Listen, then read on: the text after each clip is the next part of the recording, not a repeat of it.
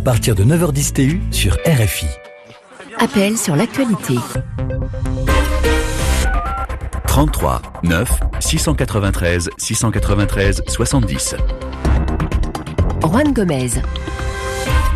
L'antenne vous appartient. Merci d'être avec nous dans 30 minutes. Nous dresserons un bilan des 30 ans d'Idriss Déby au pouvoir. Trois décennies qu'il est à la tête euh, du Tchad. Alors comment expliquer une telle longévité politique? Que retenez-vous de ces 30 ans? Que vous inspire le parcours d'Idriss Déby Itno, chef de guerre devenu président, élevé au titre de maréchal il y a tout juste quelques mois pour, je cite, service rendu à la nation. On en parle évidemment et c'est un sujet qui ne vous laisse pas indifférent Près d'un millier de commentaires postés sur la page Facebook RFI Appel sur l'actualité. Euh, des centaines de commentaires envoyés sur le compte WhatsApp de l'émission. J'en lirai évidemment euh, quelques-uns tout à l'heure et on vous donnera la parole. On aura l'occasion de dresser ensemble donc ce bilan des 30 ans. 33 9 693 693 70. Mais d'abord, votre rendez-vous privilégié avec la rédaction de RFI. Vous le savez, tous les matins à cette heure-ci, vous nous posez vos questions pour mieux comprendre l'actualité, mieux décrypter tous les sujets que nous traitons dans nos différents euh, journaux. Caleb nous a appelé de la République démocratique du Congo. Bonjour Caleb. Bonjour Juan. Vous êtes à Kinshasa, dans la capitale. Oui, bien, oui, bien sûr. Et vous avez des questions concernant la pandémie de coronavirus en Chine. Oui, c'est ça. On vous écoute. Donc, euh, je voulais juste savoir, il semblerait que la Chine n'a pas eu la deuxième vague de coronavirus. Alors, peut-on se confier Peut-on se fier au nombre de contaminations et de morts que le gouvernement chinois communique Ah. Comment expliquer qu'il n'a pas eu la deuxième vague ah, comment expliquer qu'il n'y aurait pas de deuxième vague en Chine? Effectivement, c'est vrai que vu de l'étranger, on peut avoir l'impression que la Chine a vaincu le coronavirus. Stéphane Lagarde, bonjour. Bonjour Juan, bonjour Caleb. Correspondant permanent de RFI à Pékin, la Chine, où est apparu, faut-il le rappeler, le coronavirus il y a euh, quasiment un an jour pour jour? La Chine semble aujourd'hui épargnée par la pandémie. Caleb nous, nous demandait s'il fallait euh, se fier aux chiffres officiels communiqués par les autorités. Je rappelle, 90 000 cas recensés, 4 700 décès. Euh, oui, Juan, ben, écoutez, si vous voulez, je peux, vous répondre peut-être en deux temps pour être euh, clair. D'abord sur les doutes, hein, ils existent. Ça tombe bien d'ailleurs que, euh, que Khaled pose sa question aujourd'hui, puisque nos confrères de CNN, donc la chaîne américaine, ont sorti ce matin des documents internes au gouvernement du Roubaix. Donc c'est la, la province, hein, vous savez, qui a été affectée l'hiver dernier.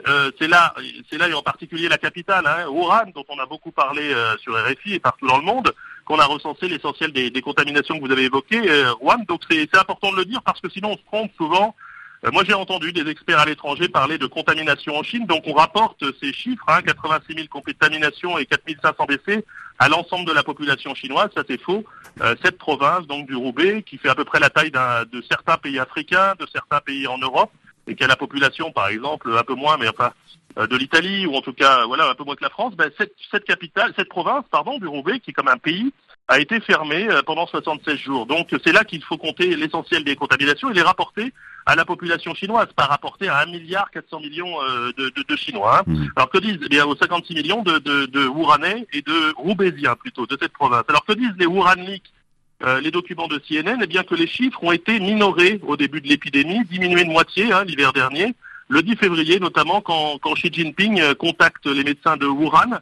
Euh, le président chinois est à Pékin, donc à 1000 km, il parle avec ses médecins en visioconférence. Et à l'époque, les autorités locales parlent de 2478 contaminations, alors que des documents confidentiels chinois qu'ont sorti donc CNN évoque près de 6000 cas, ce qui n'est pas la même chose évidemment parce que eh ben, la vitesse de reproduction du virus est donc euh, plus rapide à cette époque. Et puis autre fait euh, soulevé par ces documents, quand le journal de médecine The Lancet fait remonter au 1er euh, décembre dernier le premier cas qui a présenté des symptômes à Wuhan, on sait désormais dans ces documents internes encore diffusés par CNN qu'il y a eu à ce moment-là dans le Roubaix une explosion du nombre des cas de grippe, 20 fois plus en tout cas que l'année précédente. Et ces cas de grippe, certains euh, se disent peut-être, peut-être, on n'en sait rien, hein, mhm. pourraient être par partie en tout cas des cas de Covid euh, qui n'ont pas été pris en compte dans les dans les évaluations. Alors maintenant, ma deuxième partie de réponse, si, j'ai le temps, Juan, bien sûr, allez-y, euh, pour dire à Caleb que ma, ma réponse serait aussi un oui mais, parce que malgré ces doutes, moi j'ai été à Wuhan à plusieurs reprises et notamment avant que le Wuhan soit fermé, j'y suis retourné ensuite. On m'a dit là-bas, hein, récemment encore, euh, des familles qui ont perdu des proches m'ont dit que leurs parents décédés de la pneumonie virale, certains n'avaient pas été pris en compte Mhm. justement euh, au début de la pneumonie, de la pneumonie virale, oui, de l'épidémie euh, dans les bilans officiels. Donc euh, on peut avoir ces doutes là encore, mais malgré tout ça, moi je dis, parce que j'y étais plusieurs fois, qu'on a vraiment l'impression que la tendance est exacte. hein. Maintenant, on a vu comment euh, la pandémie s'est répandue dans le monde, on a vu euh, comment ça s'est passé avec ce virus dans d'autres pays. Avec cette expérience-là, on voit, on peut dire que globalement, les chiffres chinois, la tendance, je dis pas qu'ils sont exacts, mais sont euh, la tendance est à peu près exacte et que de toute façon, on a eu moins de contamination a priori dans le Roubaix qu'aux États-Unis, évidemment, mais aussi dans certains pays européens. Et que, pareil, on peut pas, on peut pas dire qu'il y a eu un, un nombre de décès beaucoup plus élevé que ce qui a été affiché parce que tout simplement, on peut pas cacher les morts. Et que dans un pays comme la Chine, même dans un pays comme la Chine où il y a de la censure, et ben on l'a vu au début de l'épidémie, les Chinois parlent, les Chinois continuent de parler hein, sur les, choses de santé qu'on n'aurait pas pu cacher tout simplement ou les mettre, hein, tous ces morts. Donc euh, globalement quand même, il y a eu des défauts dans les bilans, mais on peut dire quand même que la tendance est globalement exacte. Et concrètement, Stéphane Lagarde, pour répondre à la deuxième question de Calais, peut-on dire que la Chine, contrairement à la quasi-totalité des pays européens et des États-Unis, eh bien la Chine n'est pas confrontée à une deuxième vague de Covid-19 Et tout simplement parce que ici, euh, l'objectif c'est le zéro Covid. Et donc, euh, vous je vous l'ai dit, hein, la, la province du Roubaix, donc c'est l'échelle d'un État, a été enfermée. Les habitants n'ont pas pu sortir de chez eux. Hein, ils sortaient une fois par semaine et encore certains membres de la famille pour acheter à manger pendant 76 jours. Donc, on a confiné les gens. On a mis au point des systèmes de tests, enfin tout le système des 3 T, traçage, testing et puis isolement des malades, ce qui Mm. fait qu'aujourd'hui, bah, la Chine s'est a pu juguler l'épidémie, notamment dans le Roubaix, mais aussi dans tous les foyers qui se qui se déclarent. Hein. On peut pas dire que la Chine n'a plus de cas de Covid aujourd'hui, mais il y en a très peu. Mhm. Il y a des cas qui apparaissent, des foyers, et un peu comme les pompiers, ben, euh, les, les épidémiologistes, les experts chinois arrivent avec leur combinaison blanche et vont tester des populations entières, hein, parfois des villes entières. Dès qu'il y a, il y a une dizaine de cas de virus, euh, à Qingdao c'était le cas, dans le port de Qingdao, on a testé 9 millions de personnes. Et puis on, on remonte, comme ça on isole les gens. Donc il y a cette technique chinoise. Et puis j'ai envie de dire aussi à Caleb que tout simplement aujourd'hui, moi je vis dans une bulle sanitaire, dans une île. La Chine est une île, il y a 14 frontières ici, mais que la Chine est fermée. Euh, simplement, on ne rentre plus en Chine. C'est comme Mm. euh, c'est une Chine qui est confinée. Très peu de gens peuvent rentrer. Il y a des mesures drastiques quand on arrive en Chine. Les quarantaines, on vous accueille dès l'arrivée de l'avion avec des combinaisons. Euh, vous montez dans votre chambre d'hôtel, vous n'avez aucun contact avec la population pendant 14 jours. Et si vous avez le Covid, ben, vous êtes traité. Mais si vous l'avez pas, vous ressortez. Donc il y a un filtrage à l'entrée, puis un nombre de d'avions qui n'arrivent plus. Hein. Si euh, Caleb nous écoute, je sais pas, je crois qu'il est toujours là, bien sûr. Il y a beaucoup moins d'avions aujourd'hui qui viennent d'Afrique, Ouais. notamment en Chine. Donc des confinements locaux, isolement des cas contacts, traçage numérique, et puis euh, je vous écoutais hier comme tous les matins, évidemment Stéphane Lagarde, vous nous parliez de ces tests par millions, effectivement, puisque euh, la Chine euh, euh, vaccine massivement sa population. Caleb, a-t-on répondu à vos questions? Oui, merci Juan. Je suis vraiment satisfait. J'ai compris. Et remercier surtout Stéphane Lagarde, hein, euh, Euh, correspondant merci permanent de RFI à Pékin, à qui je souhaite également une très bonne journée. Il est 9h19 ici à Paris, ce sont vos questions. On prend le temps le matin de vous expliquer l'actualité en fonction évidemment de vos centres d'intérêt, des questions que vous nous envoyez sur les réseaux sociaux, que, euh, vous nous postez également sur WhatsApp. Euh, Siavosh Ghazi, nous l'avons contacté ce matin, il est le correspondant de RFI en Iran. Bonjour Siavosh. Bonjour. Merci d'être avec nous. Nous avons des questions concernant l'assassinat il y a quelques jours du chef du programme nucléaire iranien. Euh, Tierno nous a contacté. Bonjour Tierno. Bonjour Juan et bienvenue à Conakry. Merci de nous accueillir dans la capitale guinéenne. Nous vous écoutons. Euh, un haut scientifique nucléaire iranien a été assassiné dans une attaque que l'Iran fait porter à Israël. Alors Juan, sur quels éléments s'appuie Téhéran pour imputer cet assassinat à Israël? Et quel rôle jouait ces scientifiques dans le programme, nucléaire iranien C'est vrai que le président iranien accuse explicitement Israël d'être derrière l'assassinat de ce scientifique qui est présenté comme le père du programme nucléaire militaire. Siavosh Ghazi, cet attentat n'a pas été revendiqué et pourtant à Téhéran, tous les regards se tournent vers Israël. Absolument. Euh, L'Iran s'appuie euh, tout d'abord sur les déclarations du Premier ministre israélien euh, Benjamin Netanyahu, qui avait nommément cité Mohsen Fakhrizadeh il y a plus de deux ans dans une émission à la télévision israélienne. Il l'avait accusé d'être à la tête d'un programme nucléaire militaire de Téhéran en ajoutant qu'il ne fallait pas oublier son nom, euh, une manière de dire qu'il était une cible potentielle euh, pour, pour Israël. Téhéran a bien sûr toujours nié avoir un programme nucléaire euh, militaire. Euh, depuis 2007, il faut savoir aussi que Fakhrizadeh était sur la liste des personnes sanctionnées par les Nations Unies euh, pour son implication dans le programme nucléaire et balistique euh, de l'Iran. Euh, à l'époque, son nom avait été donné euh, aux Nations Unies mm. par les États-Unis et par Israël. Euh, des journalistes et des médias israéliens ont également affirmé euh, ces derniers jours que les services de renseignement israéliens étaient derrière cet attentat. En tout cas, Frakizadeh était bien dans le collimateur d'Israël. Quel rôle jouait-il dans le programme nucléaire iranien?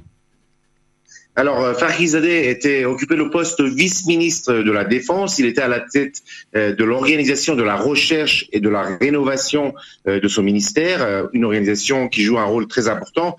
Il est resté à ce poste pendant plus de 20 ans malgré tous les changements de, de gouvernement. C'était un important scientifique nucléaire. Il a joué un rôle de premier plan dans la défense antinucléaire de l'Iran et dans divers projets nucléaires et militaires de, de Téhéran.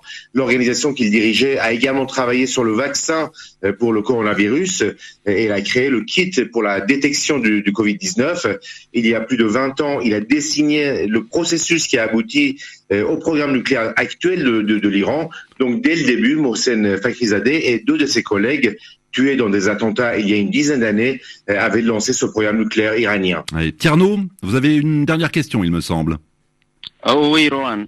Est-ce que l'Iran dispose d'un scientifique d'envergure pour le remplacer? Ah, qui pour remplacer euh, cet homme à la tête euh, du programme nucléaire iranien, Siabosh alors c'est une question difficile puisque euh, les scientifiques, on ne connaît pas très bien le, les, les, scientifiques nucléaires puisque c'est un, ce sont des personnalités qui sont qui travaillent à l'arrière-plan et donc euh, ne s'affichent pas, surtout depuis euh, depuis une dizaine d'années, mhm. euh, puisqu'il y a eu plusieurs attentats qui ont abouti à des aux morts de à la mort de, de plusieurs scientifiques nucléaires importants. mais l'Iran dispose de nombreux scientifiques nucléaires que le grand public ne connaît pas. le programme nucléaire civil de Téhéran est très vaste. Par exemple, le pays, les pays occidentaux ne croyaient pas que l'Iran puisse produire du combustible pour son réacteur de recherche euh, situé à Téhéran, mais en moins d'un an, les scientifiques iraniens ont réussi à le faire, à la surprise générale des pays occidentaux. L'Iran a aussi fait, réussi à faire de l'enrichissement à 20%, euh, et là encore, les pays occidentaux ne croyaient pas que l'Iran avait la capacité de le mm. faire, et, l'Iran a, aussi mis en place des centrifugeuses ultra modernes ces dernières années, ce qui veut dire qu'il y a de nombreux scientifiques nucléaires de haut niveau dans le pays qui ont été formés ces dernières années. Tierno, a-t-on répondu à vos questions? Ah oui, très bien, merci beaucoup, merci à Chevos. Siavos Gadi, correspondant de RFI à Téhéran, bonne journée à tous les deux. Il est 9h23, encore des questions à la rédaction de RFI. Tiens, on va parler économie. Tanguy, bonjour. Bonjour Monsieur Rouen et bonjour à tous les auditeurs de Radio France Internationale. Et je salue tous ceux qui nous écoutent à Libreville, où vous êtes, euh, au Gabon. Quelles sont vos questions, Tanguy? Alors, euh, j'ai plusieurs préoccupations. Euh, 70 produits Made in Gabon viennent d'obtenir l'autorisation de circuler sans droit de dans les pays de la CEMAC. Ces 70 produits proviennent de six entreprises gabonaises. Comment ont-elles été choisies et quels sont les secteurs concernés par cet accord de libre-échange? Alors, le réseau téléphone n'est pas très bon, mais effectivement, 70 produits made in Gabon euh, sont libres de circuler sans droit de douane dans les pays de la CEMAC, euh, la communauté économique d'Afrique centrale. Yves-Laurent Goma, bonjour. Bonjour Juan. Correspondant de RFI à Libreville, Tanguy le rappelait à l'instant, ce sont donc six entreprises gabonaises qui ont reçu ce qu'on appelle, alors c'est du jargon, c'est un peu technique, mais soyons précis, ces entreprises ont reçu l'agrément au tarif préférentiel généralisé de la CEMAC. Autrement dit, leurs produits sont euh, libres de droit de douane, ils vont pouvoir circuler un peu partout en Afrique centrale. Comment ces entreprises ont-elles été choisies? Bon, d'abord, il faut dire à Tanguy et à tous les auditeurs hein, que ce mécanisme existe depuis longtemps. C'est un vieux mécanisme prévu par la CEMAC, mais le Gabon, qui vivait dans le confort de l'argent du pétrole, ne s'y intéressait pas. Pour obtenir cet agrément, il y a deux étapes. D'abord, au niveau national, il y a un comité de sélection des dossiers. Ça se passe au ministère du Commerce. Ensuite, les dossiers sont envoyés au Cameroun où siège le comité régional et c'est ce comité qui valide les dossiers. Pour être agréé, le produit doit bien être fabriqué dans les pays de la CEMAC au moins 40% des matières premières utilisées doivent être originaires de la région, ceci pour éviter d'exporter sans droit de douane des produits importés. Les six sociétés pionnières sont entre autres Faubert Gabon, qui Mhm. fabrique des fers à béton, des plastiques, de la farine, du vin, des biscuits et autres. Il y a Soferga qui fabrique aussi des fers à béton et des pointes. Il y a ensuite Pisolube qui fabrique à Port-Gentil des huiles moteurs. Je peux aussi citer Chini Gabon qui fabrique des peintures et des antirouilles. En tout cas, tous les secteurs industriels sont concernés. Il suffit que les produits proposés soient made in Gabon ou made in Tchad, par exemple.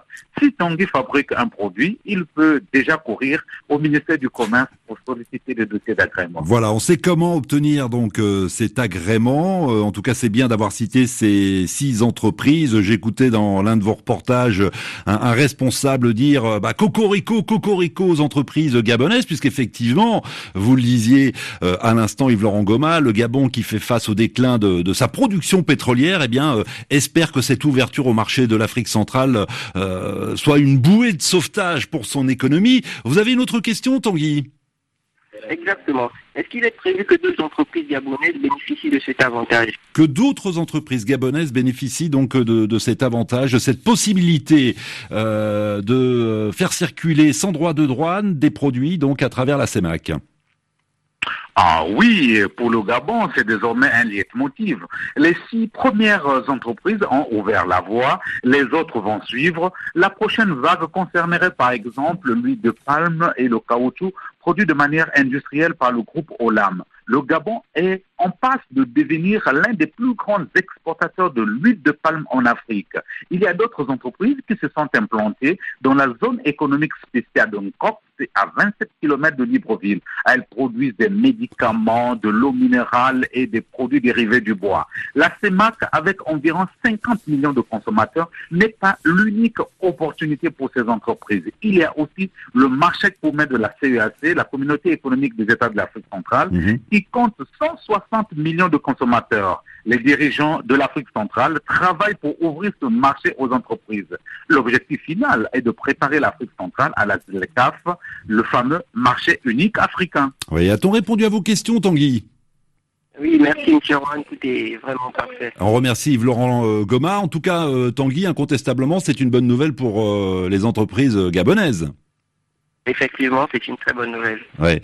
Merci à vous. Vous êtes d'ailleurs entrepreneur au Gabon. Vous avez peut-être envie de réagir euh, justement à cette possibilité euh, désormais offerte aux entreprises industrielles gabonaises. Eh bien, appelez-nous. On a envie de vous entendre. Vous pourrez vous exprimer euh, vendredi dans la libre antenne, puisque vous connaissez le principe. Le vendredi, vous commentez l'actualité de votre choix.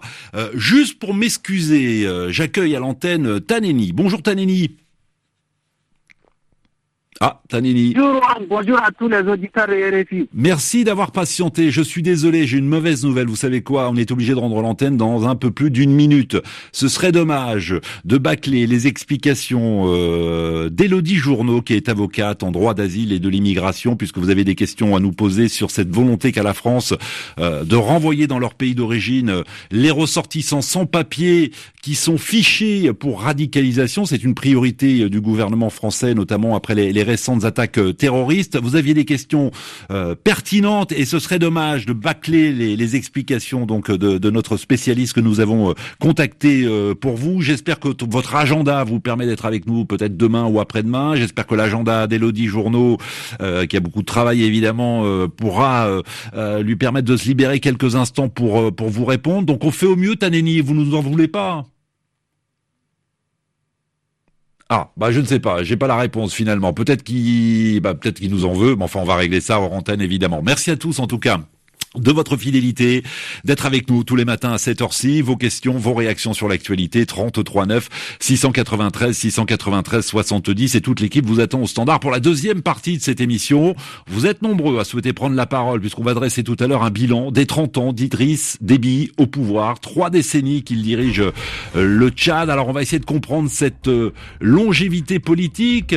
Vous nous direz évidemment ce que vous retenez de ces 30 ans et on reviendra, si vous le souhaitez, mais je on reviendra sur le parcours d'Idriss Déby Itno, euh, chef de guerre, devenu euh, président et puis euh, élevé au titre de maréchal, c'était cet été au mois d'août pour service rendu à la nation. À tout de suite.